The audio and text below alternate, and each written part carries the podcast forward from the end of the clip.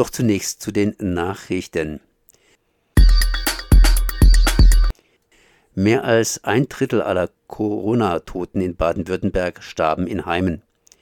Im Land seien 2846 Menschen bisher in Einrichtungen an Corona gestorben, teilte Sozialminister Manne Lucha Grüne in Stuttgart mit.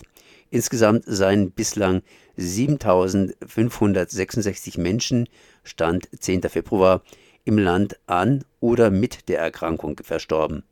Der Anteil der an Corona in den Heimen verstorbenen Personen betrug damit 37,6 Prozent.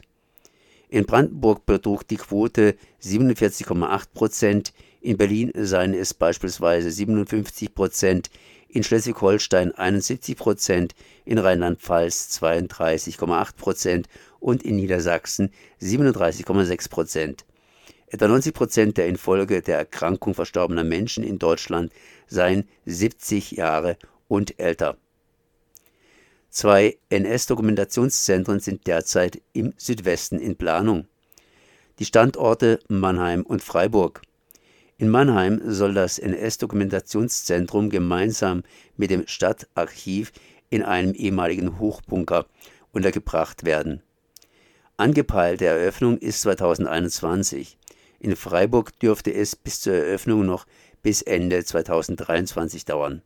In beiden Einrichtungen soll nicht nur Geschichte vermittelt werden, sondern auch aktuelle Fragen und Themen aufgegriffen werden. Die Finanzierung soll vorwiegend aus städtischen Mitteln erfolgen.